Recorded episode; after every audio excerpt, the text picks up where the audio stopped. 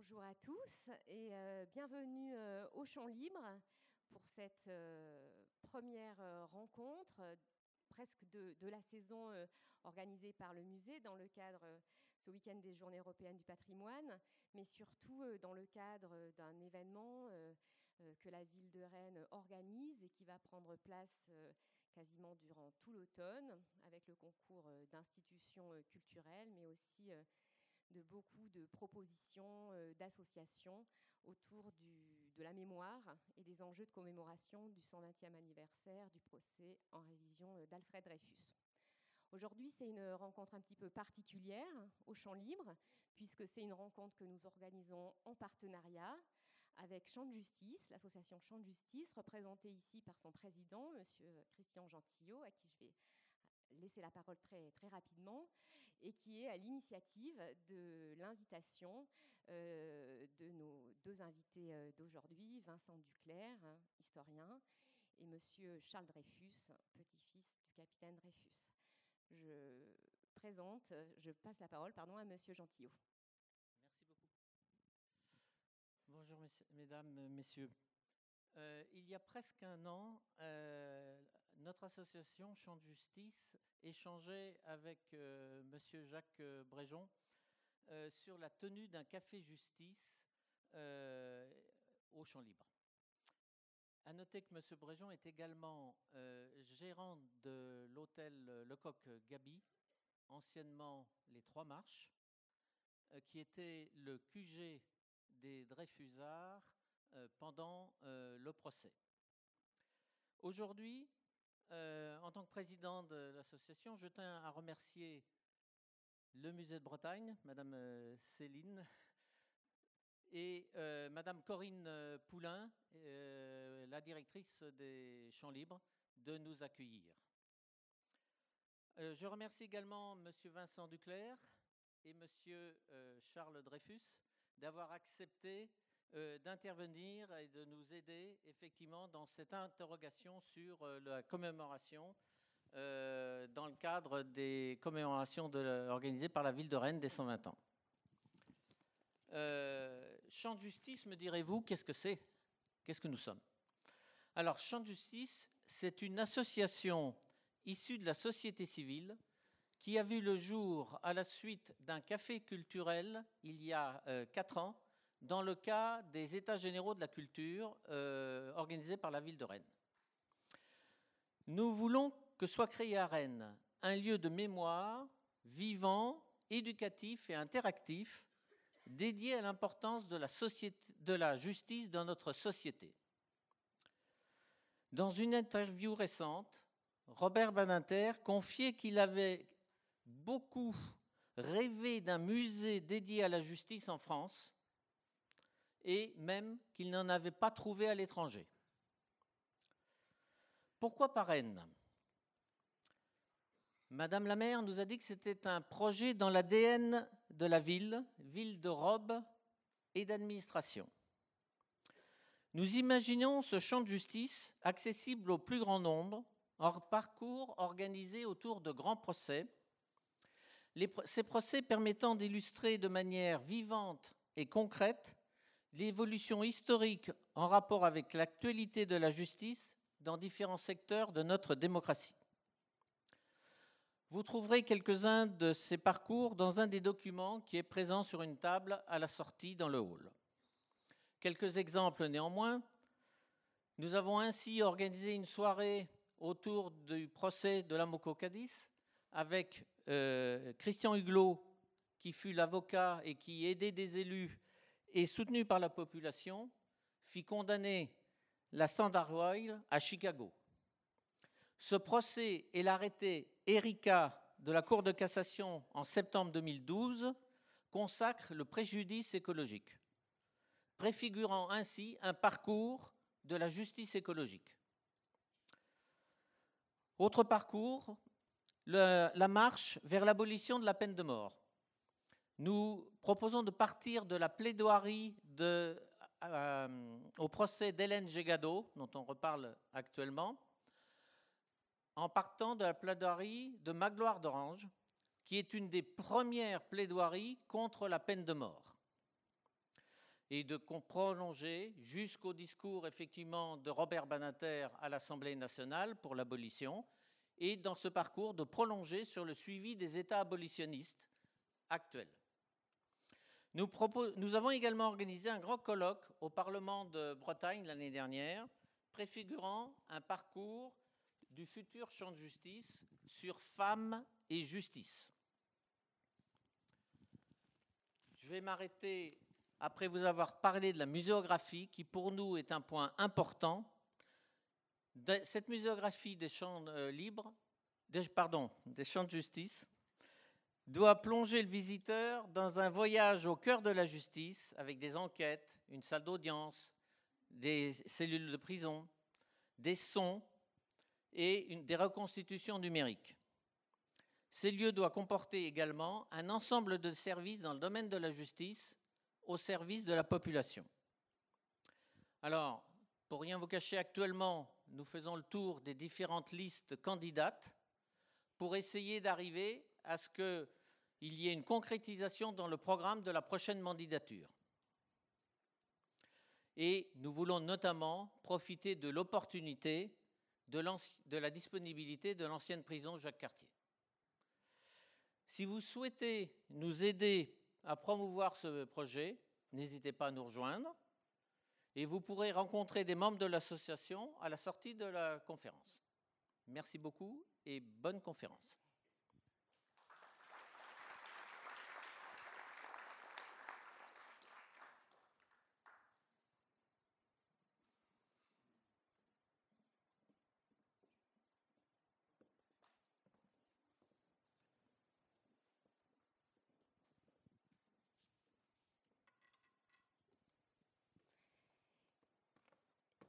Voilà, donc nous allons commencer, euh, nous allons commencer cette rencontre. Donc, comme d'habitude au champ libre, euh, nous allons commencer par un temps d'échange euh, avec notre invité, et puis bien sûr, vous aurez tout loisir de prolonger, voilà, les questions qui nous sont venues par les vôtres.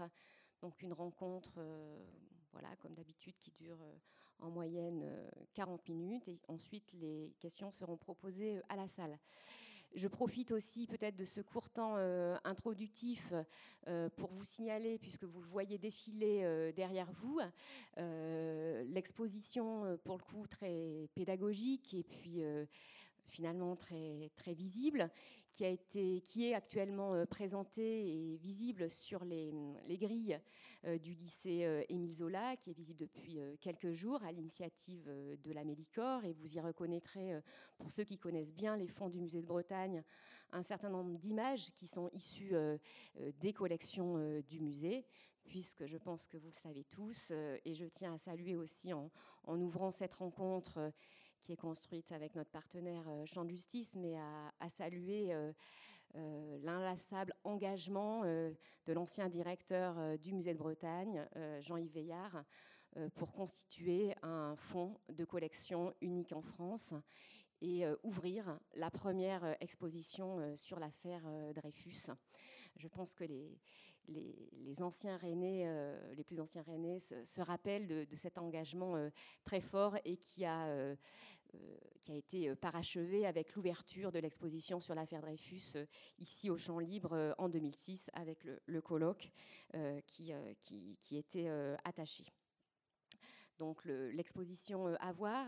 Le, programme d'action également culturel est placé sous le haut patronage de Robert Badinter, ancien garde des Sceaux, et nous vous proposons de commencer finalement cette rencontre pour pouvoir euh, pour inviter aussi euh, Vincent Duclerc à, réagir euh, au, propos de Robert Badinter par un court extrait d'un entretien qui a été réalisé dans son bureau il y a quelques, quelques semaines et où il s'exprime justement à la fois sur le caractère unique de l'affaire Dreyfus et sur les spécificités du, du, procès de Rennes. Voilà, c'est un, un, court extrait qui dure cinq minutes.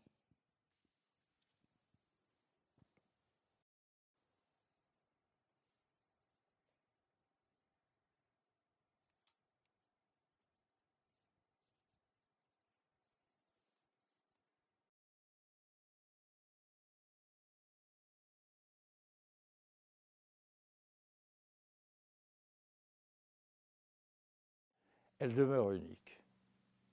Elle demeure unique dans les annales parce que, au départ, il n'y a rien. Rien sauf le fait que Dreyfus, officier d'état-major, polytechnicien, est juif. Mais il n'y a rien. Je veux dire par là que on n'a jamais posé la question clé pendant le premier procès, pourquoi Dreyfus aurait-il été un agent de l'Empire d'Allemagne? Je rappelle que la famille Dreyfus avait quitté l'Alsace-Lorraine, situation florissante, pour venir s'établir à Paris afin de demeurer français.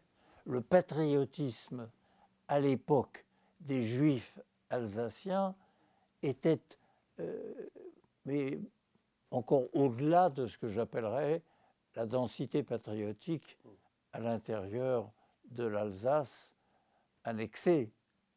Ils ne supportaient pas l'idée de rester et euh, de passer le reste de leur vie en Allemagne. Donc ils ont choisi la France. Donc mobile, l'attachement à l'Allemagne, pas de sens. Au contraire, ici, dans le cas de Dreyfus. L'argent Quel argent?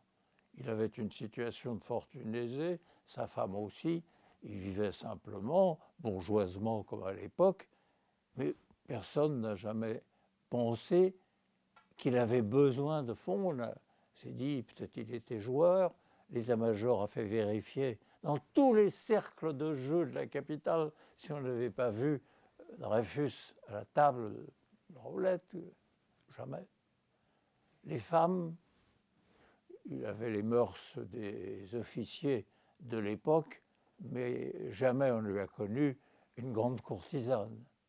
Alors pourquoi?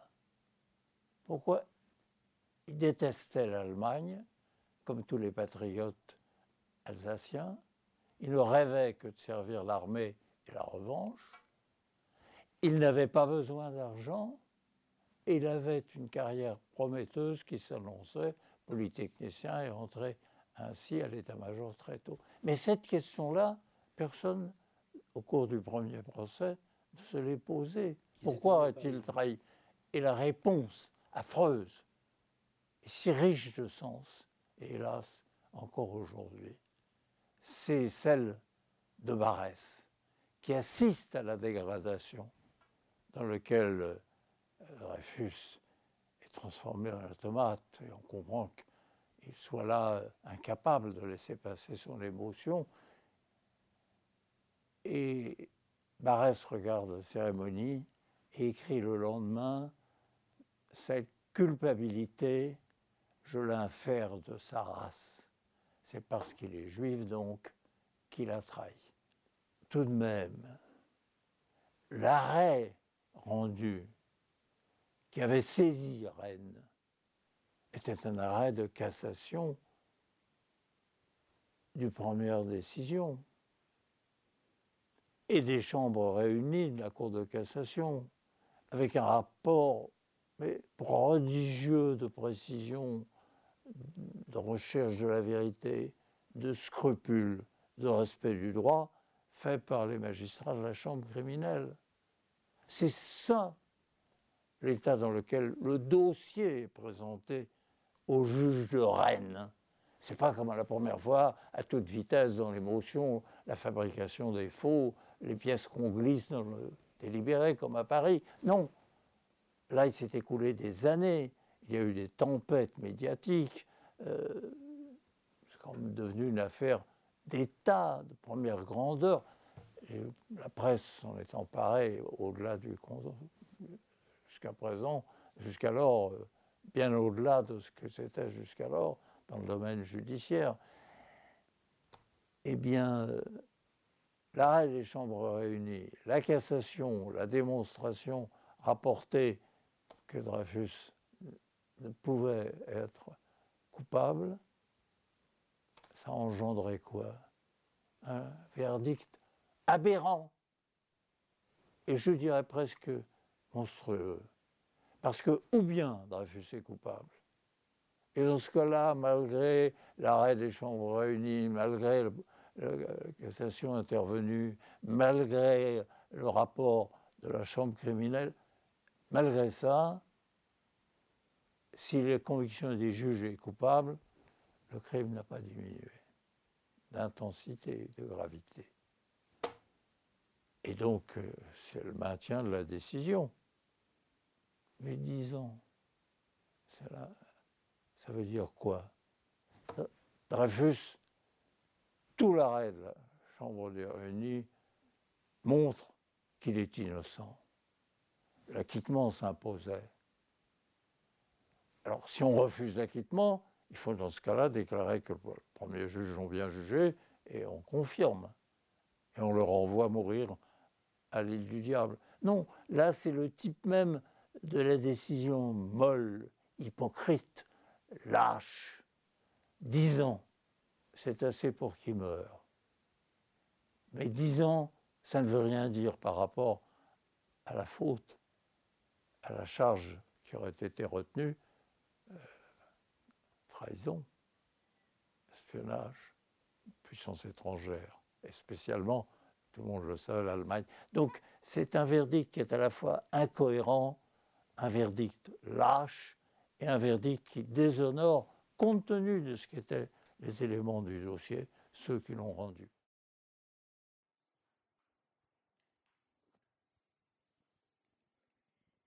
Voilà, vous nous excuserez euh, le montage euh, voilà, un, peu, un peu cut, puisque l'interview euh, euh, en tout 28 minutes et vous pourrez la retrouver, euh, si vous le souhaitez, en, intégralité.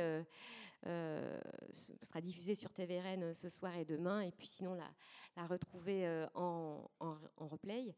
Vincent Duclerc, vous êtes, je, vous représente brièvement nos, nos, deux invités. Vous êtes historien du politique contemporain, vous êtes auteur d'une thèse de doctorat sur l'engagement des scientifiques dans l'affaire Dreyfus et plus généralement vos vos travaux portent sur l'impact de, cette affaire Dreyfus euh, au niveau euh, national et international et questionnant, questionnant la, question de la démocratie.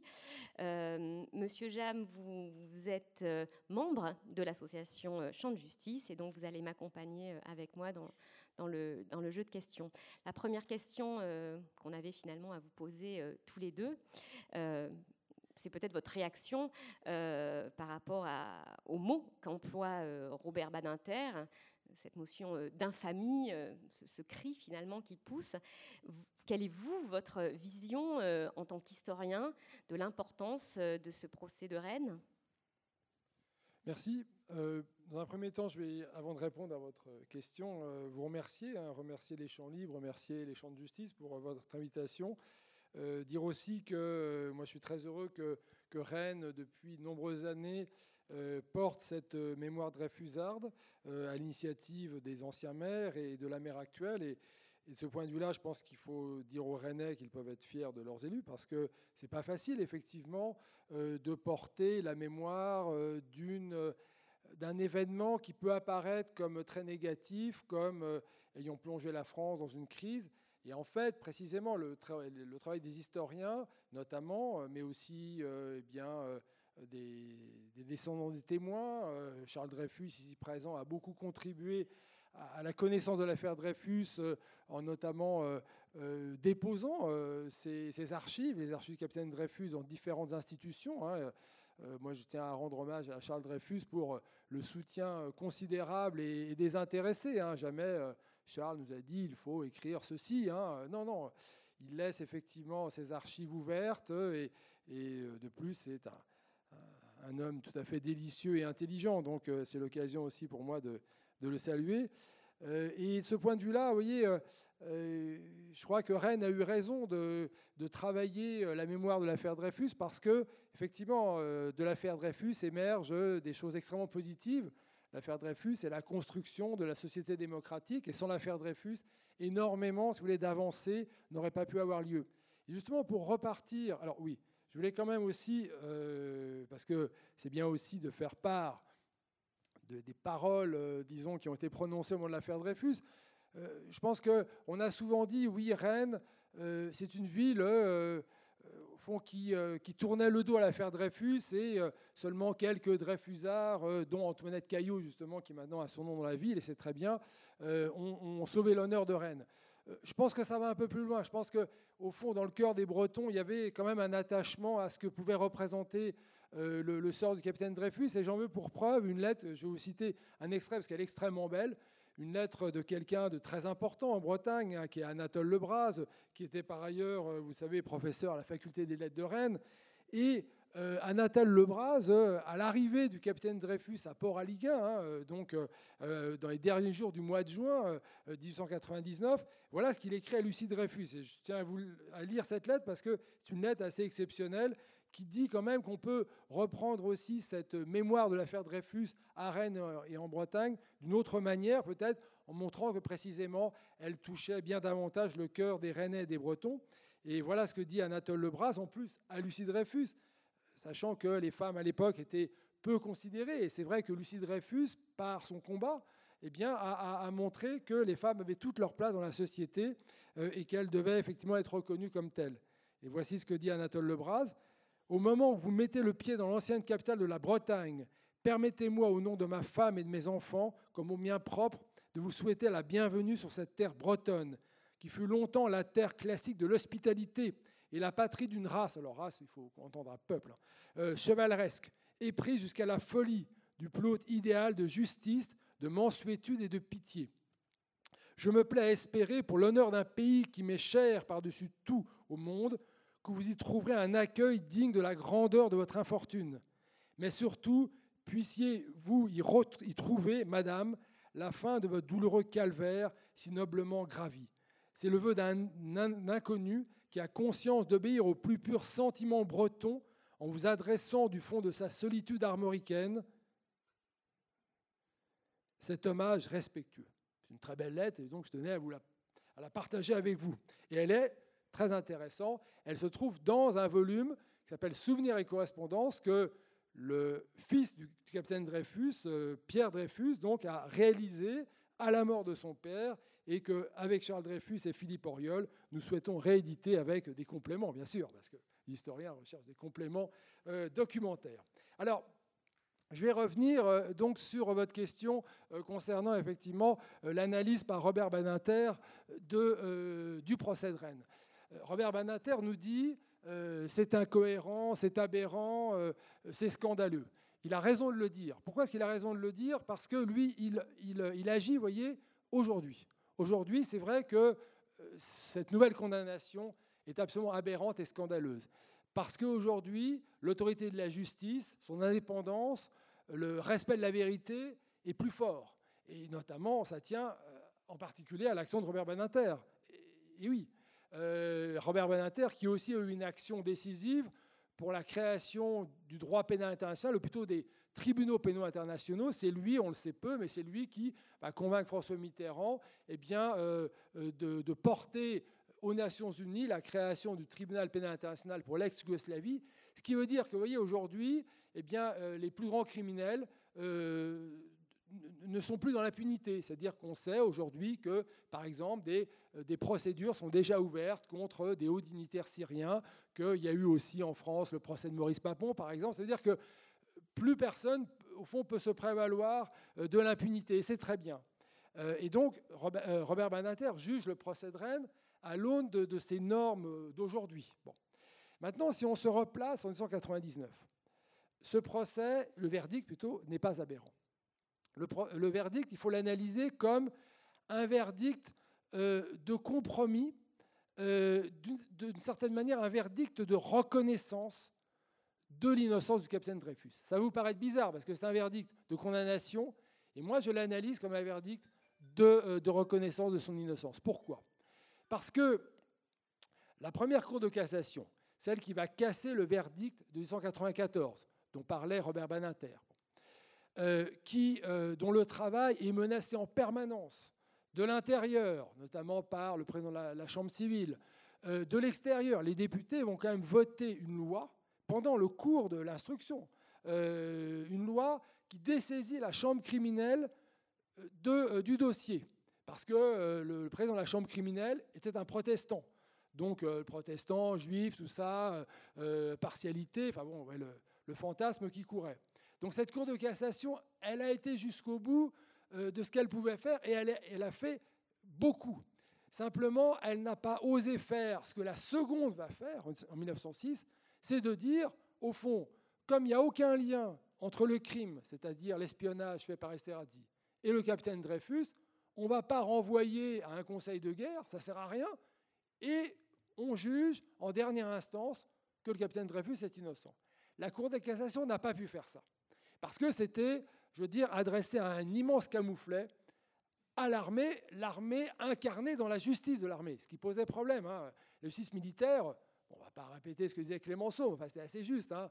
La justice militaire était à la musique, euh, ce que la musique militaire, bon, la justice militaire était à la justice, ce que la musique militaire est à la musique. Bon. Ça veut dire une justice plutôt encadrée par l'institution. Donc, les juges de la Cour de cassation, en juin 1999, ne peuvent pas aller jusqu'à cassé sans renvoi. Et donc il renvoie à un nouveau tribunal militaire pour que ce tribunal militaire font, sur la base, je veux dire, de l'arrêt de la Cour de cassation, constate qu'il n'y a aucune charge contre le capitaine Dreyfus et eh bien, euh, proclame l'acquittement. Simplement, dans le rapport des forces qui existait à l'époque, que le Conseil de guerre à Rennes acquitte Dreyfus, c'était, et ça, ça a été dit, c'était très clair dans la presse, euh, les, euh, les, anciens ministres de la guerre, euh, le général Mercier, Kavenga, le disaient clairement, si Dreyfus est acquitté, l'armée est coupable. Est-ce que c'était possible en 1999 de proclamer la culpabilité de l'armée? Ce n'était pas possible. Alors le problème, et ça c'est un problème fondamental, c'est de dire, attention, l'armée ne peut pas être solidaire de quelques criminels, effectivement, c'est-à-dire des hommes de l'état-major, euh, d'anciens ministres, qui ont sciemment fabriqué une conspiration contre Dreyfus. Et ça, c'est un enjeu énorme qu'une institution soit capable d'abord de regarder la vérité, parce que la vérité, c'est l'honneur, et deuxièmement, de se séparer eh bien, euh, d'officiers félons, parce qu'il faut le dire clairement. Donc, euh, le procès de Rennes, si vous voulez, c'est, je trouve, à travers le fait que deux juges proclament, votent l'acquittement, ce qui, est, si vous voulez, impensable, parce qu'ils prennent des risques considérables, le commandant de Bréon et le colonel Jouot. Colonel qui est président du tribunal. Ouais, c'est quand même un signe considérable. Et ces deux officiers, du reste, vont être, leur carrière est brisée, ils, seront, euh, ils vont être attaqués dans la presse, leur fin de vie va être extrêmement euh, pénible et triste. Et donc, déjà, il faut rendre hommage à ce courage, en fait, de ces deux officiers. Et d'autre part, euh, il faut savoir aussi que euh, les juges demandent les circonstances atténuantes. Donc, ça veut bien dire, vous voyez, que demander les circonstances atténuantes, et elles sont effectivement euh, appliquées, puisque Dreyfus est condamné qu'à 10 ans de prison, eh bien, c'est dire, c'est lancer un message, c'est de dire, en gros, on sait bien qu'il est innocent, qu'il n'y a pas beaucoup de preuves, qu'il n'y a pas de preuves, voilà, donc on va jusqu'au bout. Et en plus, les juges, très rapidement, demandent à ce que Dreyfus ne subisse pas sa peine. Donc il y a toute une série d'éléments qui montrent bien qu'au fond, ce verdict de condamnation, d'une certaine manière, on peut l'analyser aussi comme un verdict de victoire, comme une victoire.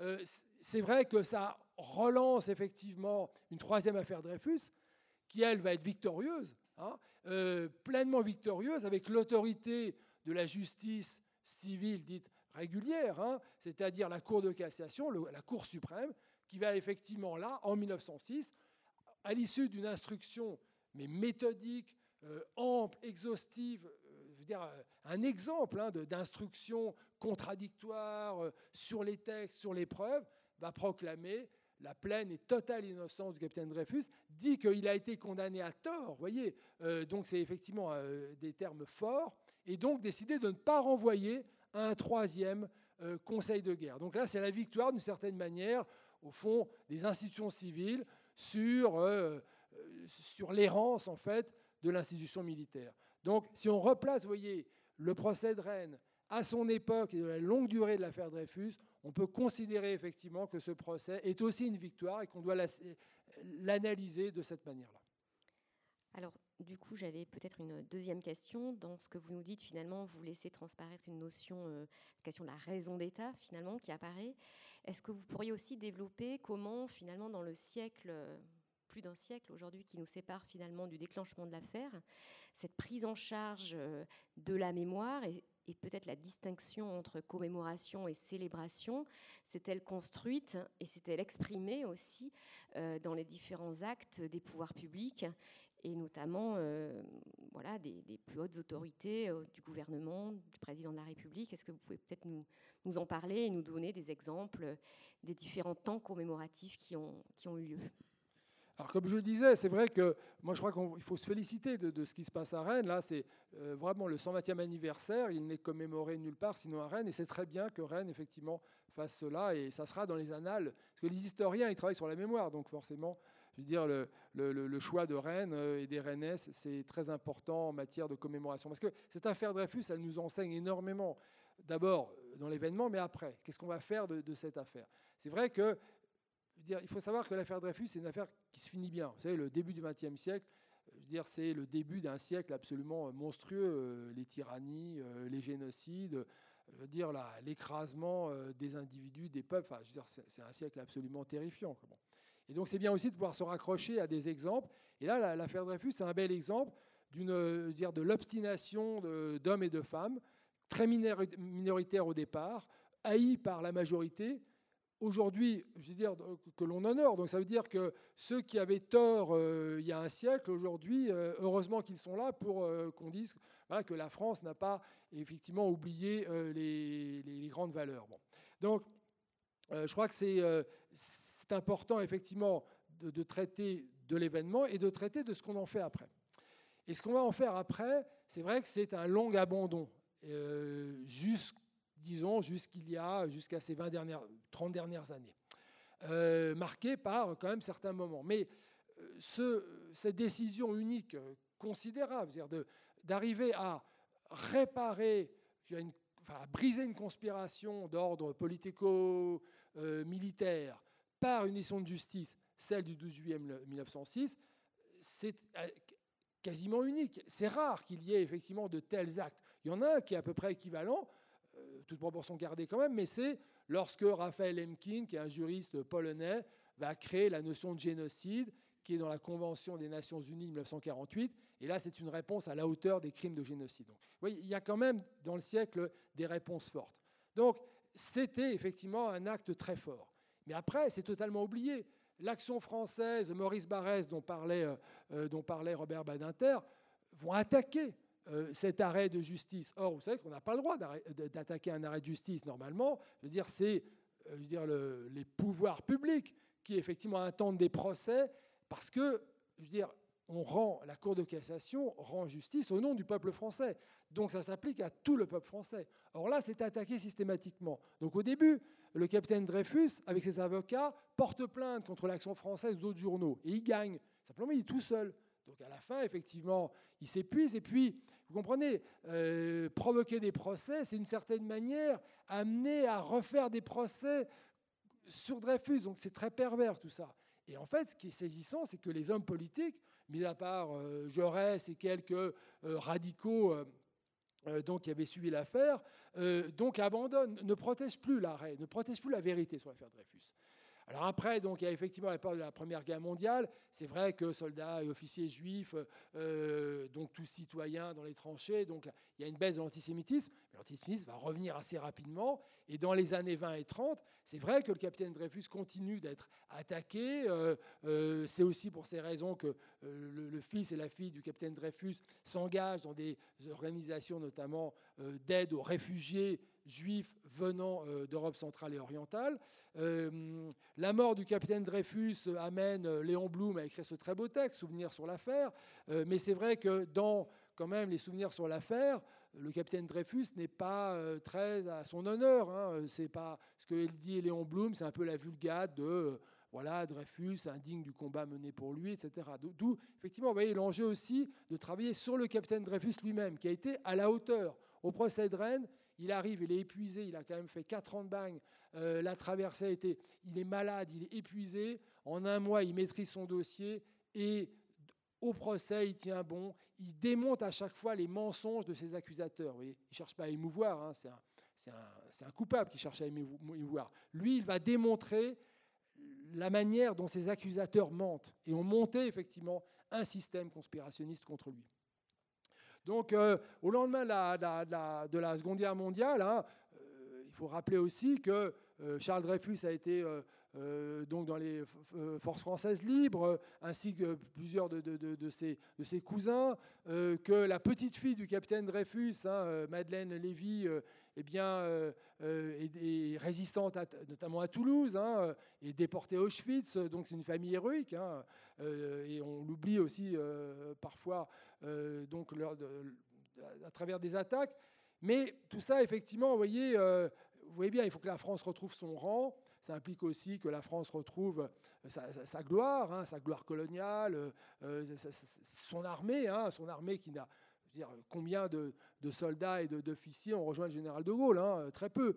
Mais bon, voilà, c'est le discours qu'on a. Et donc, au fond, cette armée, elle ne va pas beaucoup changer. Les magistrats, beaucoup ont servi Vichy. Donc, oui, la situation n'est pas favorable à ce qu'on parle de l'affaire Dreyfus. Et puis, l'affaire Dreyfus, ça reste euh, dans de nombreux cercles, y compris euh, euh, de, de, la droite conservatrice, comme l'affaire qui a divisé les Français. Donc il ne faut surtout pas parler d'une affaire qui divise les Français, vous comprenez, ou une affaire qui a sali l'honneur de l'armée, au moment où l'armée est engagée en Indochine, en Algérie. Mais c'est compliqué. Donc euh, arrive le général de Gaulle. Le général de Gaulle, lui, c'est un vrai Dreyfusard. Hein. Ça, moi, j'ai fait des travaux. Euh, dire, il fait partie des catholiques Dreyfusards euh, et il dira, mais en privé, il, voilà, il va. Le général de Gaulle savait aussi, c'était un fin politicien. Il savait qu'il y a des choses qu'on pouvait dire en privé et pas en public. Mais il dira effectivement à son ministre des Affaires étrangères, Maurice Couve de Murville, qui hésitait à nommer donc le, le mari donc d'une des petites filles du capitaine Dreyfus ambassadeur en Syrie parce que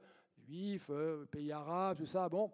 Et à ce moment-là, donc Maurice Poucouvien lui dit, vous croyez, etc. le général de Gaulle lui dit, mais vous parlez d'un officier français. Donc ça, c'est effectivement, vous voyez, de la part du général de Gaulle, effectivement, une expression extrêmement forte. Mais le général de Gaulle est le même qui va interdire, enfin plutôt ses services hein, vont interdire euh, la diffusion de films américains sur, euh, sur Zola, sur Zola, auteur de J'accuse.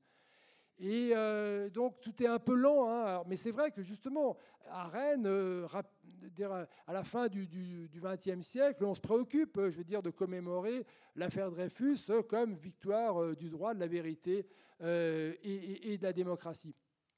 Et donc le premier centenaire, hein, c'est celui de la condamnation du capitaine Dreyfus, donc c'est 1994. Et là, il n'y a pas de célébration nationale. Moi, je me suis renseigné, hein, euh, et euh, donc la réponse, c'est euh, on ne commémore pas un événement négatif. Alors, c'est pas vrai, parce que d'abord, on commémore des décès, donc bien. Et puis, ces événements commémoratifs, ces événements donc négatifs, sont le début d'événements positifs. Donc, on aurait très bien pu commémorer, je veux dire, un événement négatif pour tirer les leçons de cet événement.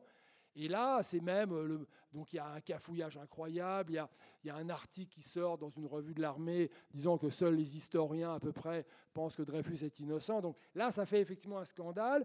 Il y a un journal Libération, Jean Guinel, qui est un, très bon journaliste, qui. Euh, breton, du reste qui, euh, qui sort l'affaire. Euh, donc là, François Léotard, courageusement, hein, euh, donc fait une déclaration, il limoge le, chef du, service de l'armée de terre.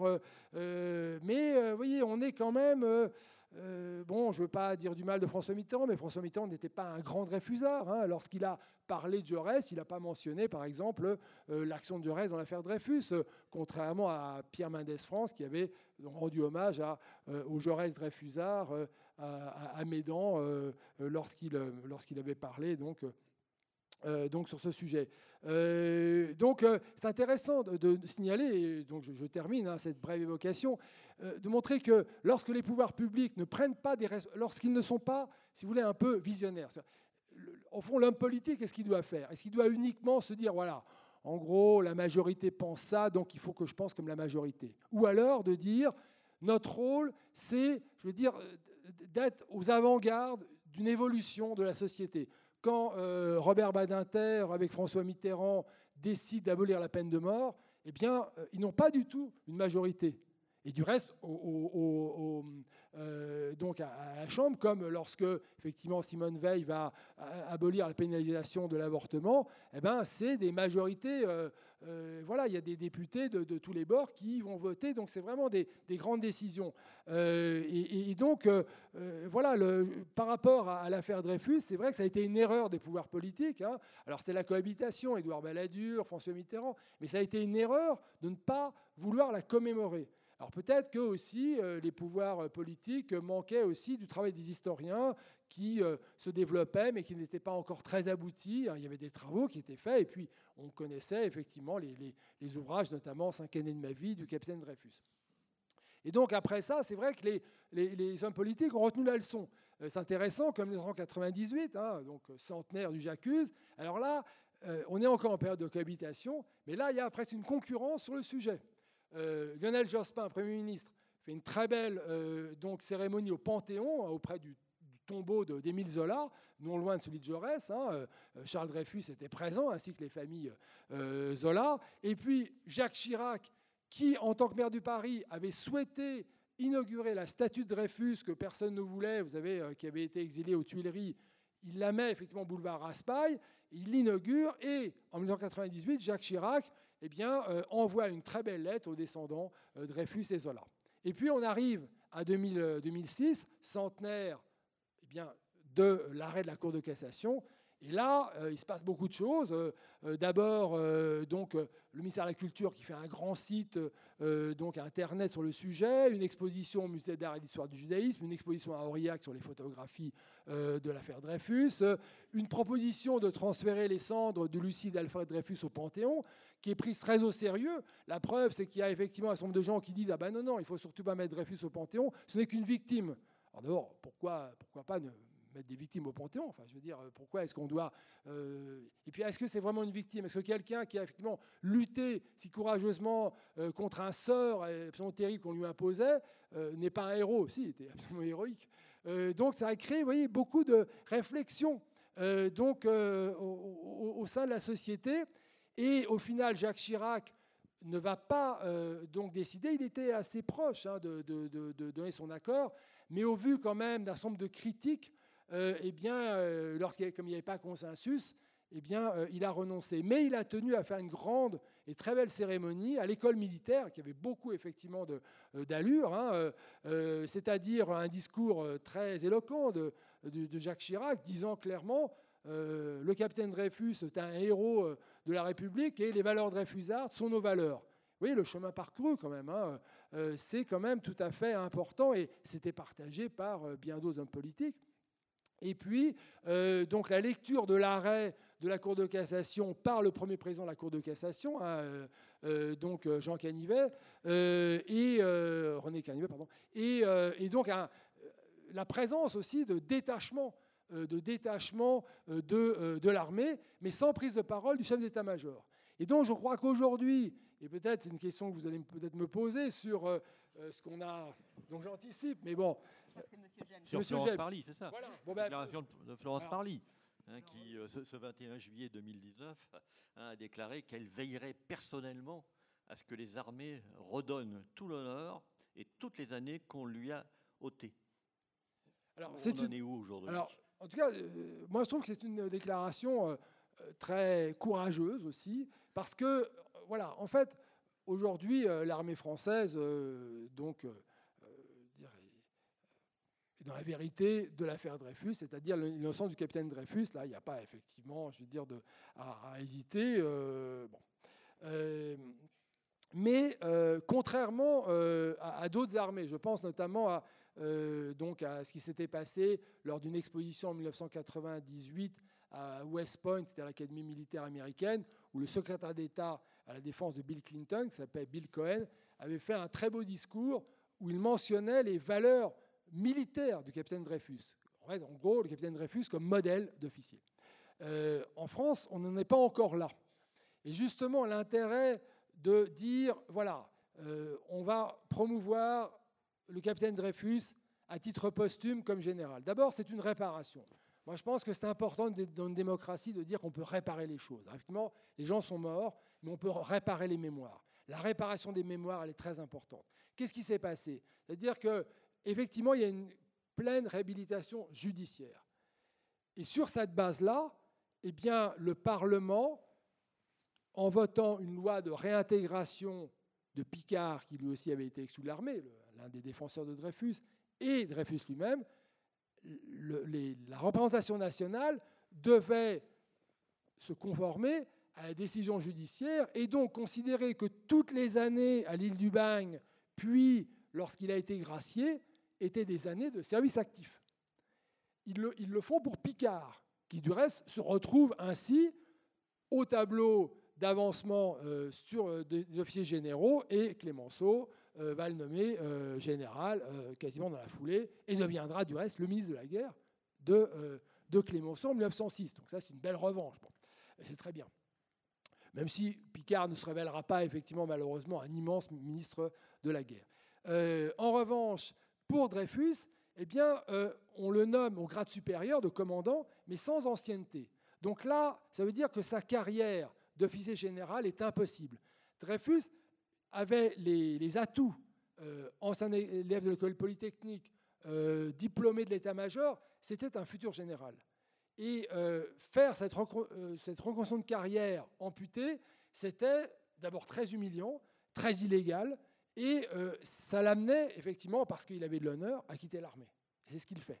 Et d'une certaine manière, on peut se demander si cette manœuvre, effectivement là, euh, lâche et, scandaleuse n'avait pas pour but de le, pousser dehors. Bon, parce que Dreyfus dans l'armée, c'était un peu une sorte de provocation permanente pour des officiers euh, anti-Dreyfusards. Et donc je trouve que Florence Parly, qui dit assez clairement, voilà, on lui doit des années, on va les lui redonner. C'est une réparation. je pense que réparer euh, je veux dire, des, des situations comme celle-ci, c'est important. Ça veut dire aussi que les gens peuvent avoir confiance que même au moment de leur mort, on peut leur dire un jour viendra. Et c'est important, je crois. Et puis par ailleurs, eh bien, euh, nommer euh, Dreyfus général, c'est aussi dire que Dreyfus était un modèle d'officier. Et effectivement, c'est un modèle d'officier. Un officier courageux, patriote, il n'a jamais douté de la France, euh, endurant, il fait quatre ans à l'île du diable, il résiste, il survit, intelligent. je veux dire, Dreyfus était quelqu'un, je vais venir là-dessus, qui avaient des hautes compétences intellectuelles. Et il faut des officiers intellectuels et pas seulement des gens qui sont prêts à mourir euh, sur le champ de bataille. Un officier, si vous voulez, c'était ça auparavant. La gloire de l'officier, c'était la mort, la mort héroïque. Et il a fallu bien des années, notamment un rapport euh, donc d'un des d'un gaulliste de gauche qui s'appelle Dabzi, pour dire aux armées attention, je veux dire changer de logiciel. un officier héroïque, c'est un officier qui va vers la victoire. Hein, c'est ce que comprennent notamment certaines armées euh, aujourd'hui. Euh, ce n'est pas la peine, effectivement, de, faire, euh, de, mourir ou de faire beaucoup de morts pour aller à la victoire. Donc, vous voyez, c'est un point vraiment capital de dire que à travers cette promotion à titre posthume, ça serait effectivement de dire à l'armée, et que l'armée, surtout, reconnaisse en Dreyfus un modèle d'officier. Et peut-être qu'un jour, on pourra rêver qu'une promotion de Saint-Cyr s'appelle promotion capitaine Dreyfus ou général Dreyfus. Donc vous voyez, on est là quand même dans des espoirs d'avenir qui sont réels. Ça, c'est votre vision euh, d'historien. Peut-être que l'heure tournant, on va, on va arrêter tout simplement nos questions et on va peut-être ben proposer euh, de faire venir notre invité euh, exceptionnel, Monsieur Charles Dreyfus. Peut-être qu'il aura aussi, lui aussi, envie de s'exprimer sur cette proposition.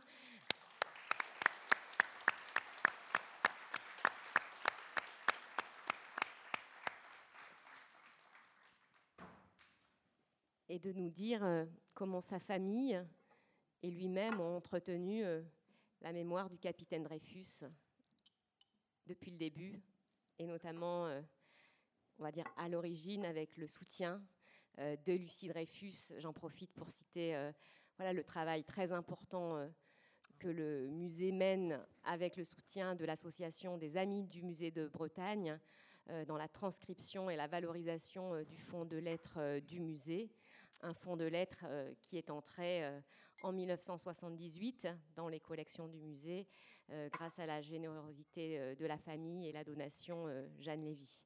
Monsieur Charles Dreyfus, voulez-vous réagir justement à, aux propos de Vincent Duclerc? Oui, volontiers.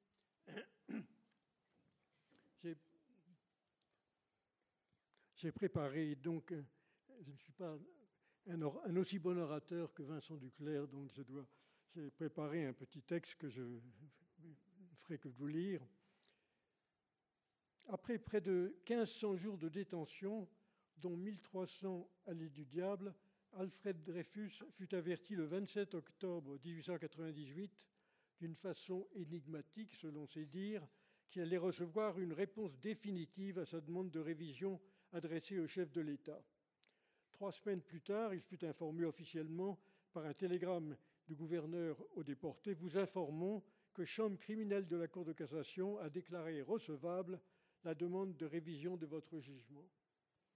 Lorsque sept mois plus tard, le surveillant-chef lui apprend que la Cour de cassation casse et annule le jugement rendu le 22 décembre 1894, Alfred Dreyfus, dans ses souvenirs, écrit Ma joie fut immense, indicible. J'échappais enfin au chevalet de torture où j'avais été cloué pendant cinq ans, souffrant le martyr pour les miens, pour mes enfants, autant que pour moi-même, je croyais que tout allait en être fini, qu'il ne s'agissait plus que d'une simple formalité. De mon histoire, je ne savais rien. J'en étais toujours au bordereau, pièce unique de l'accusation. Le 9 juin, Euh, Alfred Dreyfus embarqua sur le Sfax et fut débarqué trois semaines plus tard à Port-Aliguen dans des conditions de brutalité telles qu'il ressentit alors ses premières désillusions. Conduit à Rennes sous bonne garde, il fut accueilli dans la cour de la prison entre deux haies de soldats. On comprend, écrira-t-il, quelle avait été successivement ma surprise, ma stupéfaction, ma tristesse, ma douleur extrême d'un pareil retour dans ma patrie. Heureusement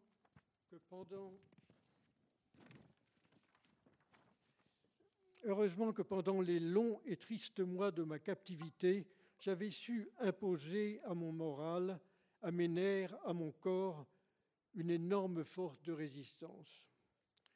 Je n'aborderai pas le procès de je laisse cela aux historiens plus qualifiés que moi. Alfred Dreyfus est condamné à la majorité de cinq voix contre deux à dix années de détention avec circonstances atténuantes. Les deux juges qui se prononcèrent pour l'acquittement, le colonel Jouot et le commandant de Bréon, virent leur carrière brisée et furent socialement rejetés. J'ai rencontré il y a une vingtaine d'années à Rennes le petit-fils du commandant de Bréon. J'ai salué le courage qu'une telle décision exigeait. Alfred et Lucie Dreyfus reçurent dans cette période des milliers de lettres d'amis connus et inconnus de tous les coins de France, d'Europe et du monde. Nombre de ces lettres ont été données par ma famille au musée de Bretagne. Rennes n'a certes pas choisi d'être le théâtre de cet épisode dramatique de l'affaire, mais son nom y est inéluctablement associé. Parfois, des événements peu glorieux du passé sont dissimulés. Rennes, bien au contraire, les a pleinement assumés. Après avoir donné à deux de ses rues les noms d'Alfred Dreyfus et d'Émile Zola, de nombreux événements commémoratifs y ont lieu. Un grand espace de son musée est consacré à l'affaire. Le 23 mars 2006, à l'occasion du centenaire de la réhabilitation d'Alfred Dreyfus, les Champs libres organisèrent un important colloque ouvert par le premier président de la Cour de cassation et jetant un nouveau regard sur l'affaire Dreyfus. J'ai moi-même apporté le regard de la famille sur les commémorations, alors que mon regretté cousin Jean-Louis Lévy jetait un regard scandalisé sur le dénouement du procès. L'affaire Dreyfus n'est pas une erreur judiciaire, c'est selon les termes du premier président Canivet une injustice volontairement commise. L'affaire est néanmoins devenue le symbole de l'erreur judiciaire. On s'y réfère fréquemment souvent abusivement, parfois scandaleusement. Commémorer, comme le fait aujourd'hui la ville de Rennes, un événement datant de 120 ans est chose rare. Que Rennes s'en souvienne et en parle revêt une importance exceptionnelle dans le contexte actuel où réapparaissent des relents du fléau qui fut au cœur d'une lutte qui divisa la France pendant 12 ans et eut un retentissement international. La presse nationale et régionale était très majoritairement anti-dreyfusarde. L'avenir de Rennes, dirigé par Antoinette Caillot, fut un des rares journaux en France et le seul à Rennes à prendre la défense du capitaine Dreyfus. J'ai été heureux d'assister à l'inauguration du passage qui porte son nom et de participer ainsi à l'hommage qui lui est rendu. Je vous remercie.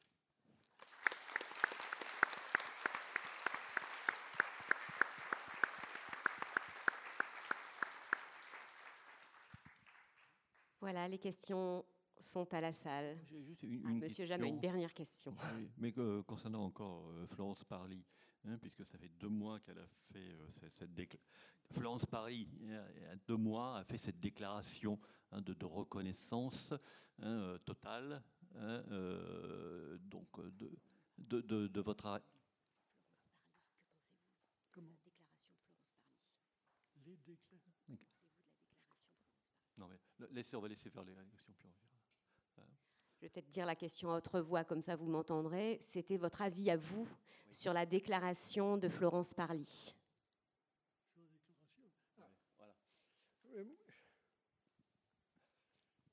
À mon avis, tout dépend de la réaction de l'armée. Si l'armée s'associe à cette initiative, ça sera vraiment une très grande victoire en revanche, si ça lui était imposé, je pense que ça n'aurait pas l'effet recherché.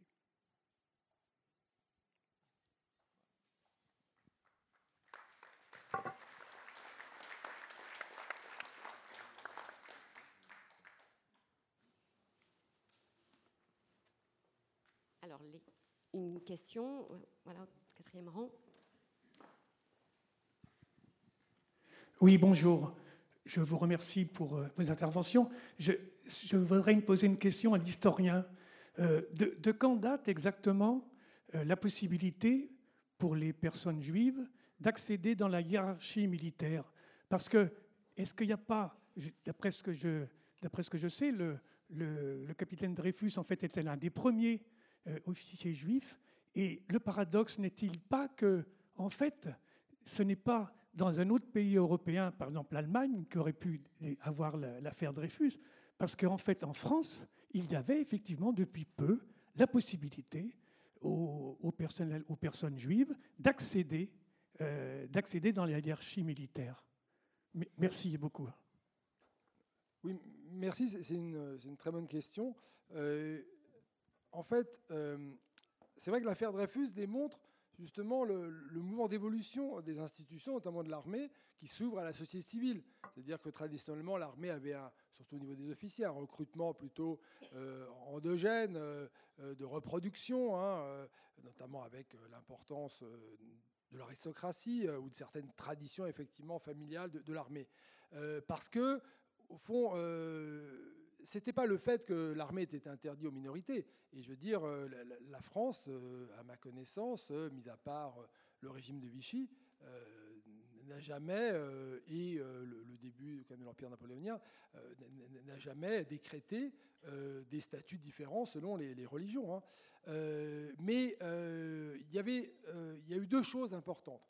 D'abord, ça a été vraiment réaffirmé par la République à partir de euh, la République républicaine hein, de la fin des années 1870, hein, euh, affirme très clairement l'égalité civique des hommes, euh, des, qui, ont, qui, ont une reconnaissance politique.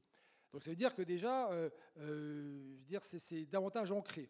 Et deuxièmement, l'accès donc à l'école militaire spéciale de Saint-Cyr, qui formait les, les, officiers de l'armée de terre ou à Naval, était conditionné par euh, donc des préparations militaires, des classes supérieures, si vous voulez. Or, c'était là, dans ces écoles, notamment des écoles jésuites, que les juifs étaient euh, donc euh, étaient interdits. Mais il y a eu une évolution à travers l'ouverture de certaines classes préparatoires qui acceptaient donc les minorités. Et c'est ainsi que le capitaine Dreyfus a pu accéder à l'école polytechnique. Donc jamais l'école politique n'a été interdite, ou Saint-Cyr euh, n'a été interdit euh, aux juifs, mais simplement les préparations, parce que c'était euh, souvent des préparations privées ou religieuses, donc interdisaient l'accès aux juifs. et le, gouvernement, il y a eu, avant l'affaire Dreyfus, mais c'était lié à l'affaire Dreyfus, dire le, moment, la campagne donc d'Édouard Drummond, le patron de la France juive, hein, de, Libre Parole, hein, l'auteur de la France juive, qui en 1892 lance son journal La Libre Parole, un brûlot antisémite absolument horrible, euh, donc euh, en, décrétant une campagne contre les juifs dans l'armée. Donc il y a des duels du reste, hein, euh, ça, ça annonce d'une certaine manière l'affaire Dreyfus. Hein. il y a des duels et le, ministre de la guerre quand même va à, la Chambre des députés et fait une déclaration extrêmement ferme sur le fait que l'armée ne euh, reconnaît aucune distinction euh, de race, de religion. C'est quelque chose de très, déterminant. Et du reste, ça va lui valoir les foudres ensuite de, l'extrême droite. Donc, euh, oui, la, présence du capitaine Dreyfus dans, l'armée était tout à fait révélatrice de, la modernisation de, cet outil militaire voulu par les chefs certains chefs d'état-major, euh, face, je veux dire, à, la défaite euh, de la France face à la Prusse en 1970. Hein. Euh, et, donc, simplement, le capitaine Dreyfus était l'un des premiers officiers d'état-major à accéder à ce qu'on appelait l'arche sainte, c'est-à-dire l'état-major. D'où effectivement le fait que dès qu'on a pu l'impliquer dans une affaire d'espionnage, alors là, effectivement, on ne s'est pas privé et on l'a considéré comme, comme coupable. Et c'est vrai que vous avez raison. Dire, l'affaire Dreyfus n'aurait jamais pu avoir lieu en Allemagne, où l'Allemagne euh, appliquait un système d'antisémitisme officiel. Les, euh, les euh, juifs allemands ne pouvaient accéder qu'au grade de sous-officier.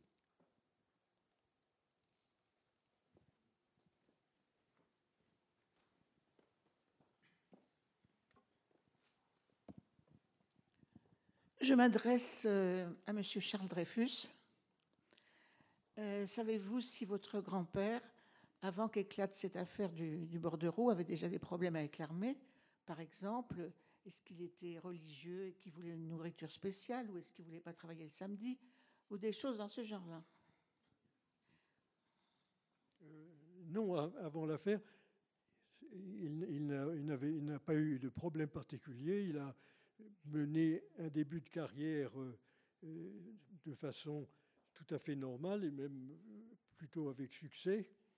Euh, il euh, non, non, il, n'était pas religieux du tout et n'avait aucune exigence dans, cette matière. Peut-être, je vais préciser un point. En fait, il a eu des problèmes parce qu'il était juif. parce que euh, il y a quand même à plus. Donc, lorsqu'il est à, l'école de guerre qui forme les officiers d'état-major, il reçoit ce qu'on appelle une note d'inspection ce qu'on appelle une note de gueule. Euh, donc il reçoit la plus faible note. Euh, et on sait que euh, le général donc, qui, est responsable de, cette notation a dit clairement qu'il ne voulait pas de juifs à l'état-major et donc il avait baissé cette note. Et donc c'est très intéressant. Et c'est là où Dreyfus est un juif moderne, parce que c'est un juif qui refuse la loi de l'antisémitisme. Dreyfus va protester. Va protester alors, alors même que une certaine tradition de la apprise de la persécution pluriséculaire des Juifs, c'est de dire attention, si on proteste, ça va être pire. Ah, euh, du reste, Alain Finkielkraut, dans un livre très intéressant, euh, explique ça, ça s'appelle Le Juif imaginaire, c'est un, un, livre très intéressant. Et donc, Dreyfus, lui, il est en dehors de tout ça. Je veux dire, c'est un citoyen. Et donc, il va protester. Et, donc tout ça, ça a été documenté par la Cour de cassation.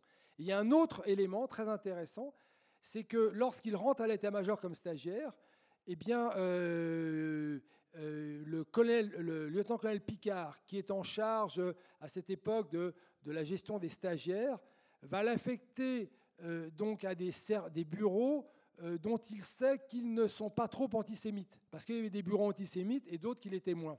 Et du reste, Dreyfus va quand même aller faire un stage dans un bureau antisémite, et c'est précisément le chef de ce bureau qui va, lorsqu'est découvert la fameuse euh, opération d'espionnage de Serrazzi, dire Oh là là, mais ça, c'est l'écriture de Dreyfus.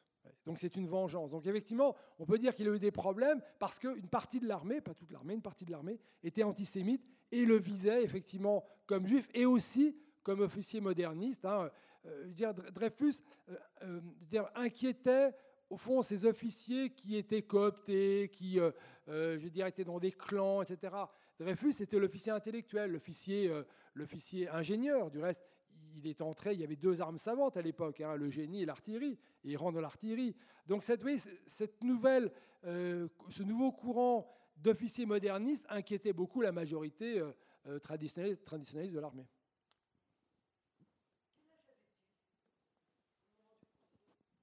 Il est né en 1859, hein, le capitaine Dreyfus. Il est né en 1859, le capitaine Dreyfus. Il est né en 1859. Voilà, donc euh, le même âge que Jaurès. Donc euh, vous calculez. Ça, fait 40 ans. Donc, non mais votre question est intéressante parce que, en fait, vous voyez, c'est toute la question qu'on évoquait notamment avec Mme Chanas, euh, c'est que, en fait, comment parler aujourd'hui d'une affaire aussi ancienne qui semble effectivement porter aussi sur des, gens âgés, très âgés? Mais en fait, lorsqu'il est arrêté, il a 35 ans. Lucie Dreyfus, elle a 25 ans. Donc ça veut dire qu'on peut intéresser les jeunes en leur disant, mais à 25 ans, qu'est-ce que vous auriez fait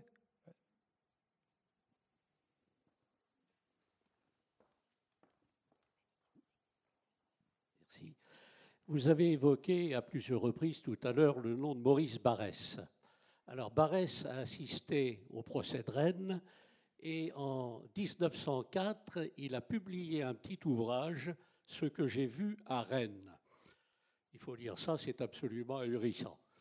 Alors ma question est celle-ci. À votre avis, de ce que vous en savez, est-ce que Barès croyait sincèrement à la culpabilité de Dreyfus ou bien est-ce qu'il lui fallait au contraire légitimer euh, le, verdict de, l'état-major et ainsi sauver l'honneur de l'armée, à coûte, que coûte. C'est très intéressant. Alors c'est vrai que vous faites référence à ce livre, Ce que je vois à Rennes, et dans ce livre, Barès a cette fameuse phrase euh, où il dit, euh, en gros, que Dreyfus est coupable parce que je le déduis de sa race. Hum, alors Barès, euh, bon, c'est euh, oui, c'est un peu, voilà, c'est comme Céline, c'est quand même tous ces, tous ces auteurs euh, tout à fait remarquables, mais qui, je veux dire, ont été antisémites. et ça pose aussi problème sur leur littérature même. pour Barès, il y a deux choses qu'il faut dire. effectivement, comment dire, en fait, dans la jeunesse, c'est intéressant, dans la jeunesse française, il y a eu un tournant à la fin du XIXe siècle. La jeunesse qui finalement était euh, hugolienne, Victor Hugo, était euh, démocrate, c'était euh, voilà l'héritage du printemps des peuples, tout ça, commence à aller vers le nationalisme et le conservatisme. C'est notamment étudié par l'enquête sur la jeunesse de, hum, bref, ça va revenir, euh, d'Agathon. Voilà, l'enquête sur la jeunesse d'Agathon. Il y a le fait aussi, par exemple, qu'à Paris, vous voyez, aux élections municipales de 1900, euh, Paris bascule euh, du côté nationaliste. Donc, il y a des éléments qui font que, voilà, la jeunesse et même l'avant-garde commencent à se redéfinir vers la droite nationaliste, voire antisémite. Ce qui explique après aussi tous ces écrivains antisémites du, milieu du 19e siècle. La France a quand même beaucoup d'écrivains antisémites, hein, il faut quand même aussi le rappeler, et ça, pose un problème. Et donc, Barès était en concurrence avec d'autres pour être le prince, pour être le prince de cette jeunesse, très clairement, le prince de cette jeunesse, euh, euh, et, donc il faisait de la surenchère. Et puis vers la fin de sa vie, bon, il faut être euh, honnête avec Barès, c'est vrai que Barès, donc par exemple, a eu une correspondance très intéressante avec une Dreyfusarde, une femme qui s'appelait Marie Duclos d'Armesteter, euh, et euh, les trois maris, euh, selon Daniel Alévi. Et donc, c'est vrai que Barès a, disons, est revenu vers des positions plus modérées. Mais c'est vrai que la littérature de Barès à cette époque, hein, je veux dire, équivalait à celle de, de Maurras. Et du reste, il y a eu vraiment une concurrence entre Barès et Maurras. Et finalement, celui qui a remporté la victoire de l'influence sur les cercles anti-républicains et nationalistes, c'est Maurras. Mais en fait, euh, Barès et Maurras étaient en concurrence et donc Barès a fait de la surenchère. Euh, la question de savoir euh, est-ce qu'il croit, est-ce qu'il ne croit pas, d'une certaine manière, si vous regardez ça d'un point de vue public, eh ben, ce qui compte, c'est ce qu'on écrit. Bon, ben voilà.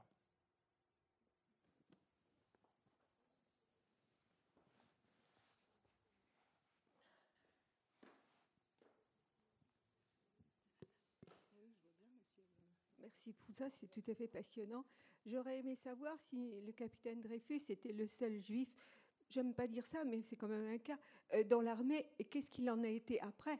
Est-ce que ça a découragé les autres? Et puis, j'aurais aimé savoir, je aussi à la salle, il y a-t-il des représentants de l'armée ici? Et puis, pourquoi ne prendrait-il pas la parole aussi? Y a-t-il encore de la peur de l'affaire Dreyfus? Et puis, moi, j'ai un mot, le temps que vous réfléchissiez à la réponse. Il y a un mot qui me vient quand même, moi, pour le capitaine Dreyfus. Je trouve que c'est un résistant. Voilà. Quand j'entends le capitaine Dreyfus, j'entends résistance. Courage et résistance. Bah, Charles Dreyfus, précisément, euh, vous lisiez la lettre euh, du capitaine Dreyfus à son arrivée à Rennes, hein, et il parlait d'une force de résistance. Effectivement, vous avez raison. Je pense que ce qui est très intéressant aujourd'hui, c'est qu'on a, on réfléchit à nouveau à ce qu'est la résistance. Par exemple, longtemps on a dit, bah, euh, au fond, il y a des déportés héroïques, c'est des déportés politiques qui ont fait de la résistance, et puis les juifs qui, sont, veux dire, dont on ne doit pas parler parce que ils, se sont laissés mener euh, effectivement à la mort. C'est pas vrai. Dire, il y a eu de multiples résistances. Prenez l'exemple, par exemple, d'un livre récent, euh, L'espoir, l'espérance d'un baiser de Raphaël Esraï, là, qui est le président de l'Union des déportés d'Auschwitz. On voit bien à Auschwitz tout, ce qui, se fait. Comment est-ce que les Juifs du ghetto de Varsovie, autour euh, d'Emmanuel Ringenblum, vont documenter la solution finale? Donc, vous avez raison. C'est vrai qu'il faut repenser les, résistances modestes, mais qui sont essentielles parce qu'elles montrent effectivement une volonté de combattre. Donc euh, oui, le capitaine Dreyfus, et c'est aussi pour ça que sa protagonisation avait du sens. Hein, il le dit, oui, c'est vrai qu'il a développé une vraie force de résistance. Alors, par rapport au représentant de l'armée, moi je pense que, euh, au fond, c'est compliqué quand même pour l'armée cette histoire. Euh, et qu'il ne faut surtout pas, au fond, dire aux officiers, aux soldats d'aujourd'hui, regardez, vous appartenez à la même armée que celle qui a condamné Dreyfus.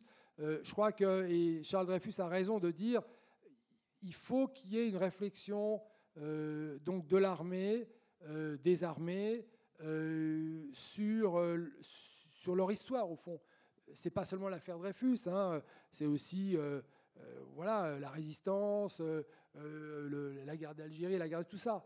Et donc, ça implique simplement voilà, de, de, développer davantage dans les écoles militaires, mais ça se fait beaucoup. Hein. Il faut dire, l'apprentissage de l'histoire, tout ça. Donc, je pense que, je veux dire, euh, voilà, il faut pas, euh, encore une fois, c'est vrai que ça sert à rien de, brusquer les choses et, et je crois qu'il faut faire confiance aussi, malgré tout, euh, à, la, à, la, sincérité des, Je pense que c'est compliqué, si vous voulez. Il y a un code d'honneur dans l'armée. C'est vrai que le fait que l'armée se retrouve comme ça, en position d'accusé, c'est difficile, je crois. Donc, moi, je serais effectivement voilà, tendance à dire que, voilà, voyons effectivement ce qui va se passer. C'est pour ça que l'initiative Florence Parly est intéressante, on va voir.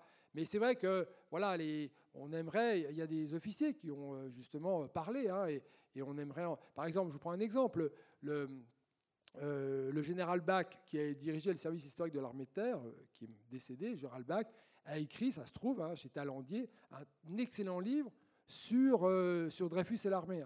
Remarquable livre. Et donc là, général Bach est tout à fait exemplaire de ça. Oui, c'est donc il est décédé, mais il faut, je pense, lui rendre hommage. Alors maintenant, effectivement, sur euh, la présence d'officiers euh, juifs dans l'armée, alors déjà, je vous dirais que théoriquement, c'est un peu compliqué parce que précisément, il n'y a pas de critères raciaux en France, vous voyez, ou critères religieux. Euh, critères religieux, parce qu'il n'y a pas de race.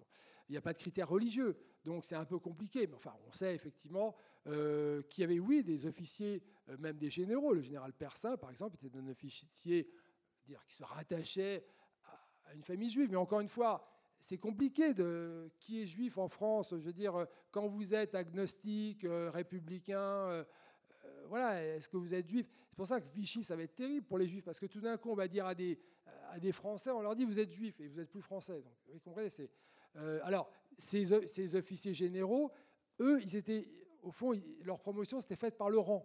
Si vous voulez, donc leur promotion n'était pas passée par l'arche sainte, c'est-à-dire l'état-major. Et c'est vrai que là, le, le changement, mais parce que aussi, il y a eu toute cette presse antisémite qui a dit, oh attention, si on met euh, des juifs à l'état-major, c'est la trahison assurée. Donc, euh, mais il y avait effectivement des juifs, et, euh, donc, et par ailleurs, un nombre d'officiers, je pense que là, ça serait un travail que moi j'ai commencé sur les officiers de Dreyfusard. Comme il y a eu des catholiques de Dreyfusard, hein, eh bien les officiers de Dreyfusard, il y en a eu un certain nombre. Et au fond, dès lors que, vous voyez, on montre que l'armée n'était pas unanime dans, euh, dans euh, donc euh, son anti-dreyfusisme, eh bien dès lors, vous voyez, on donne des exemples à des officiers qui, même aujourd'hui, pourraient prendre la parole et dire oui, effectivement, Dreyfus est un, est un modèle pour nous. Et c'est pour ça qu'on attend avec impatience, effectivement, le film donc, de Roman Polanski, qui, va, en fait, qui, met en scène un de ses officiers de Dreyfusard, qui est le, le colonel Picard, hein, qui va défendre Dreyfus. Donc ça, c'est très intéressant. Hein. comment être Dreyfusard quand on est officier? Voilà une belle question. il y a des, des officiers qui ont résolu effectivement cela. Juste pour compléter, euh, et vous le lirez peut-être pour ceux qui sont euh, amis du musée, dans la prochaine euh, lettre des amis du musée, Yves Ranou a écrit notamment un certain nombre de, propos par rapport à certaines lettres qui sont dans le fond du musée et qui sont justement les témoignages de, soldats qui s'expriment parfois par, eux-mêmes, ou euh, c'est euh, leur, épouse qui prend la plume euh, justement parce qu'ils ne peuvent aussi parfois l'exprimer par rapport voilà, à la problématique toute simple de, leur devoir de, réserve. Il y a sans doute, et on en parlait avec Vincent Duclerc, un, travail là aussi de, recherche à approfondir peut-être qu'un jour, avec un outil puissant de, mise en commun des, sources, finalement ces sources qui sont aussi aujourd'hui dispersées dans différents fonds, qu'on pourra y parvenir. Donc c'est work in progress, je pense, sur ce sujet-là.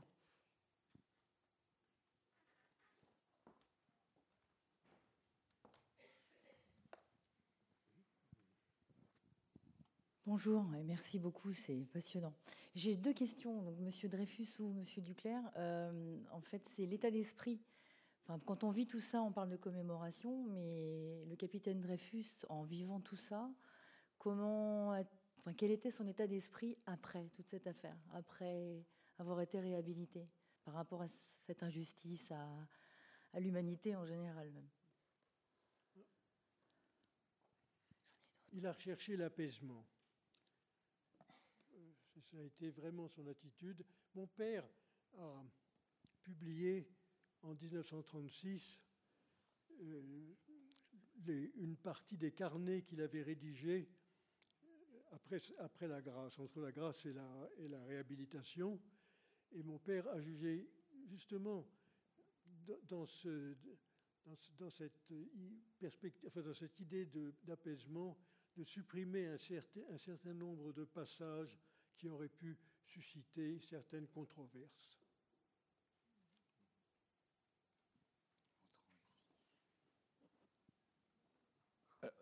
Oui, euh, euh, d'abord, effectivement, il était absolument épuisé, mais il restait euh, combatif. Et quand même, il y a des, éléments. Alors, il n'a pas été ensuite militant de, la cause des droits de l'homme, mais il était présent à certains moments importants. Bon, déjà, il était présent à la panthéonisation d'Émile Zola en 1908. Et du reste, vous vous souvenez qu'il y a une tentative d'assassinat contre lui hein, par un militant nationaliste. Euh, d'Action française. Et puis, par exemple, dans les années 30, on sait que, à ma connaissance, il signe une pétition pour Sacco et Vanzetti, si je me souviens bien. Euh, il, euh, avec sa femme Lucie, je veux dire, il, ils accueillent aussi des, des, des, réfugiés hein, juifs d'Europe centrale et orientale. Et puis voilà, dire c'est pas par hasard, je pense que ces petits enfants vont tous servir la, résistance d'une façon ou d'une autre, hein, comme Charles Dreyfus, euh, euh, je veux dire soldat des forces françaises libres. Donc, oui, je pense que c'est vrai qu'il y a l'apaisement, mais en même temps, je crois qu'il y a effectivement aussi une, forte détermination. Et puis, il y a quand même, et moi ça m'a frappé, c'est vrai que c'est un homme finalement assez optimiste, et on peut l'être euh, comme lui.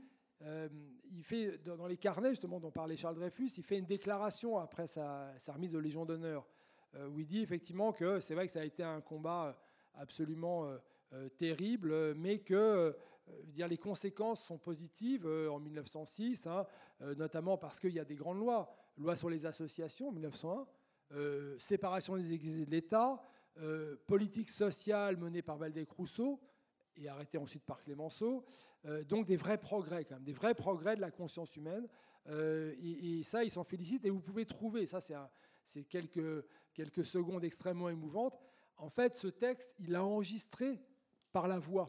Et donc, ça se trouve sur Internet. On entend la voix du capitaine Dreyfus euh, qui euh, lit une partie de ce texte.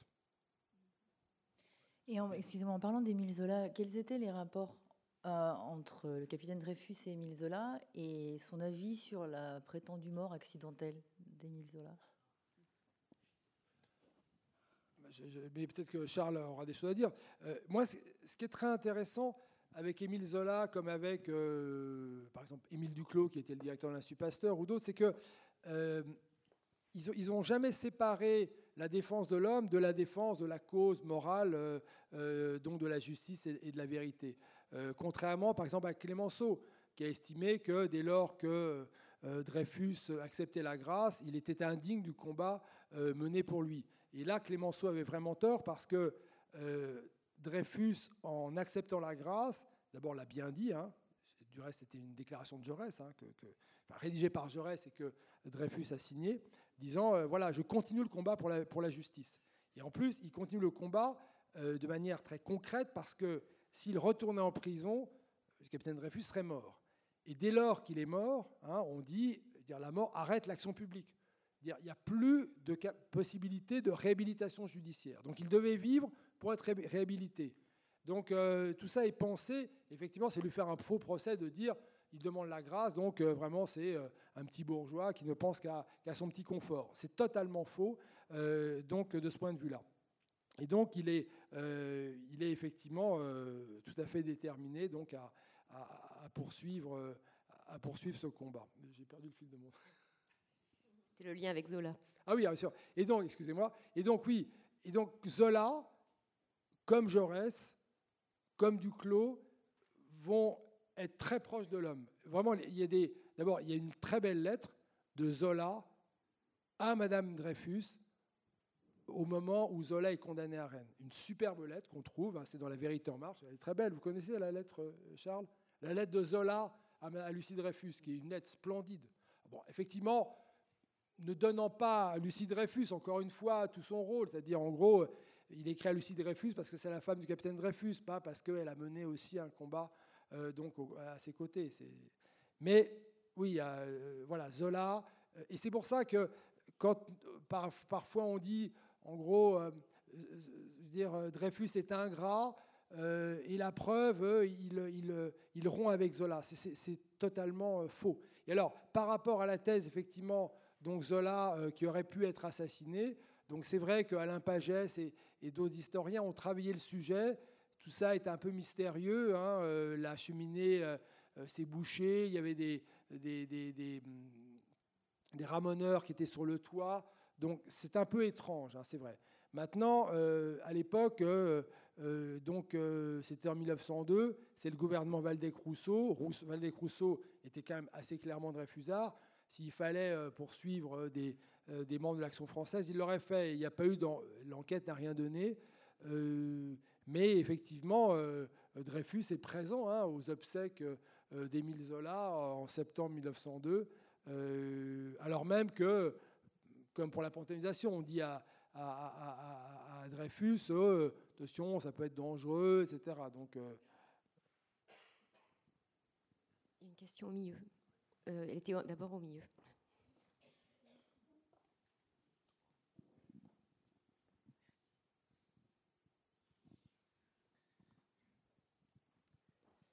Alors pour ma part, ce serait plus une remarque et un peu une réaction vis-à-vis euh, des propos de M. Bindinter en, introduction.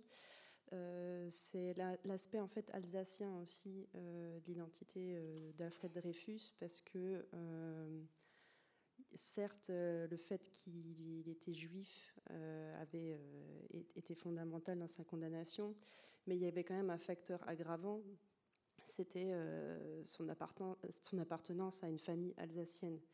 Et euh, M. Banater disait que euh, il avait fait toutes les preuves de patriotisme en venant à Paris, etc.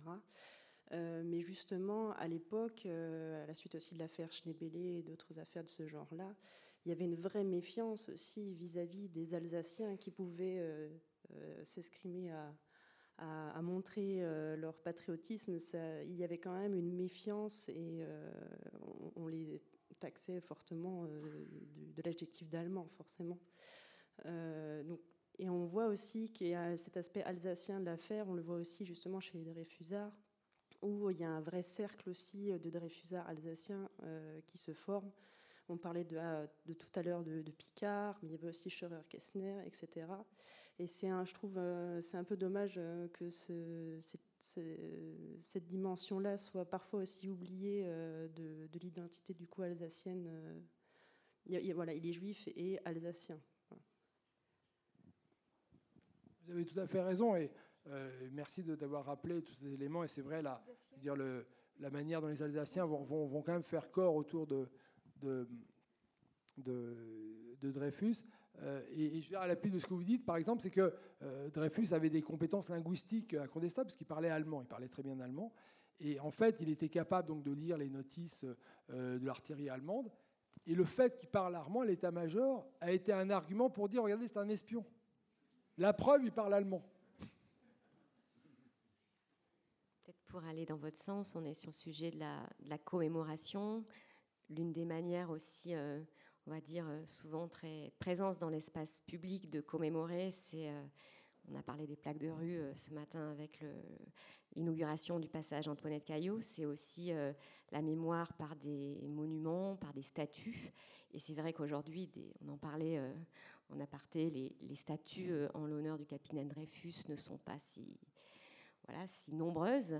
Bon, il y a celle dont Vincent Duclerc a parlé, euh, la commande de Jacques Lang euh, à Tim, euh, la statue qui a été déplacée à, plusieurs reprises, dont vous pouvez voir la maquette dans l'exposition. Et puis récemment, la ville de Mulhouse, dont il est natif, a également justement fait une commande sur la base d'une souscription publique, hein, je crois, d'une statue en l'honneur du, capitaine Dreyfus. Je pense Monsieur Dreyfus, que vous deviez euh, être présent euh, à Mulhouse euh, récemment quand la statue en l'honneur de votre grand-père a été inaugurée La statue à Mulhouse. La statue à Mulhouse. oui. Qu'est-ce qu'il faut que je dise? Vous avez raison de rappeler Mulhouse, parce finalement, il y a deux, deux, villes qui sont vraiment importantes dans la mémoire de l'affaire Dreyfus, c'est Mulhouse et Rennes. En fait, c'est que Mulhouse est très très active aussi. C'est vrai que Mulhouse fait, Mulhouse n'a rien fait effectivement pour le 120e anniversaire, euh, mais c'est vrai qu'il bon, y a moins de, d'actualité par rapport de, de liens, mais c'est vrai que Mulhouse, effectivement, par rapport à ses statuts, par rapport à un certain nombre d'initiatives, euh, Mulhouse et Rennes, c'est vrai que c'est les deux villes effectivement les plus actives euh, sur le plan national.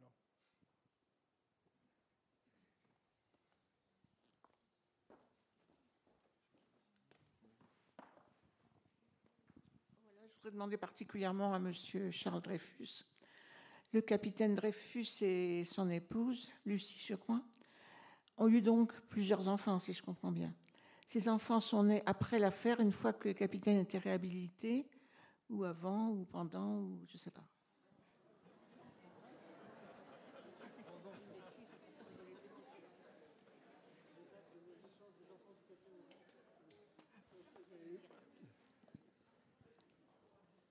Mon père, Pierre Dreyfus, est né en 1891. Il avait donc trois ans lors de l'arrestation de son père. Et sa sœur, ma tante, Madame Jeanne Lévy, avait, est, née en 97, en 93, pardon, et avait donc cinq ans. Donc les enfants étaient très jeunes et pendant des années, on leur a raconter que leur père était en voyage, ce n'est que beaucoup plus tard que les circonstances dans lesquelles il, a disparu, si je puis dire, leur ont été données.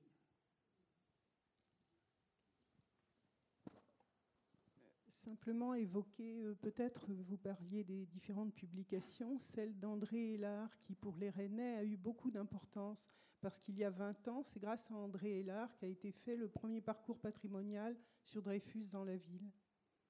Oui, vous avez, tout à fait raison et je m'excuse du reste auprès. J'aurais dû tout de suite, dès, euh, dès mon introduction, parler d'André Hélard et vous m'en donnez l'occasion. Et je pense que Charles s'associe euh, à l'hommage à André Hélard. Je pense qu'on à André Hélard, bon, qui n'est pas, qui est bien vivant. On l'a vu du reste euh, ce matin, parce qu'il a fait un remarquable exposé sur Antoinette Caillot, et puis, euh, je veux dire, associé aussi Colette Cognier. Hein. c'est vrai que tous les deux ont, fait un travail qui, pour moi, est vraiment exceptionnel, parce que c'est un travail très précis sur euh, donc, euh, Rennes, pour l'affaire Dreyfus, c'est quand même ce, petit groupe de Dreyfusards autour de Victor Bage, de C, euh, donc, qui ont vraiment sauvé l'honneur de Rennes. Hein. donc, et puis, il a, il a montré, encore ce matin, c'était flagrant, comment est-ce que de, Rennes, on peut monter en généralité et finalement voir que l'affaire Dreyfus a, un volet à la fois très intime et très universel. Donc, c'est vrai et merci de, l'occasion de, saluer André Hélard. C'est un, grand historien avec Colette Cognier. Hein, et, ses travaux euh, restent extrêmement précieux pour l'histoire de l'affaire Dreyfus. Et euh, il n'est pas là parce que précisément, il, est, sur les, pas des, femmes Dreyfusardes à Rennes. Donc voilà, c'était une occasion de le saluer. Je vous remercie beaucoup de, l'occasion qui nous est donnée de, le saluer. Donc merci. Du coup, la, transition est presque toute trouvée pour euh, clore euh, cette rencontre. Euh, je remercie très sincèrement Monsieur Charles Dreyfus de votre venue exceptionnelle à Rennes aujourd'hui pour cette rencontre et Monsieur Vincent Duclerc voilà, pour ces échanges et réponses aux questions qui étaient passionnantes. Et puis l'association Champ de Justice, dont on salue également l'engagement pour des causes bien, bien actuelles. Et on souhaite bon courage dans vos bah, propos à suivre. Euh, vous parliez d'André Hélard. C'est vrai que du coup, je voudrais euh, attirer l'attention du public peut-être euh, sur les rencontres que nous poursuivons ici au Champ Libre. Nous aurons notamment un week-end temps fort, les 19 et 20 octobre, avec une rencontre ici même dans cet auditorium Dreyfus et Tarenne, un été 1899, en présence de Pascal Horry et d'André Hélard. Et le film qui a été réalisé euh, par Pierrick euh, Guinard, sera également projeté dans le cadre d'une projection le dimanche qui suit à 16h et commenté effectivement par André Hélard. Durant tout ce week-end, vous aurez des, points de vue, des visites dans l'exposition temporaire par les médiateurs. Et puis, au cas où il y ait des enseignants en activité dans la salle, ou si vous connaissez des enseignants, euh, je, vous invite à retrouver sur le site euh, des Champs Libres et du Musée de Bretagne les nouvelles ressources pédagogiques que nous avons créées et notamment euh, une médiation, euh, un travail de médiation euh, à destination des, scolaires, notamment du collège et du lycée, et une exposition itinérante que vous avez peut-être pu découvrir dans le hall des Champs Libres aujourd'hui et qui est empruntable gratuitement pour les associations, les bibliothèques, les centres culturels. voilà, faites le savoir. Et puis n'oubliez pas de consulter le portail des collections en ligne. Si vous avez envie de rejoindre les amis du musée ou autre chose, ce portail il est contributif. Il y a encore énormément de choses à, faire, notamment sur le fonds Dreyfus. Donc euh, rejoignez-nous dans, cette aventure. Monsieur Jam, vous voulez rajouter un point C'est qu'à la sortie, il y a une table de presse hein, où euh, Vincent euh, Duclerc dédicacera, pour ceux qui le souhaitent, hein, ses ouvrages, ou une partie de ses ouvrages, je crois qu'ils sont tellement nombreux. Voilà. Donc merci encore une fois à Charles Dreyfus, à Vincent Duclerc et à vous-même, à Mchanas et au, hein, au Champ Libre. Voilà. Merci et puis euh, au plaisir. Voilà.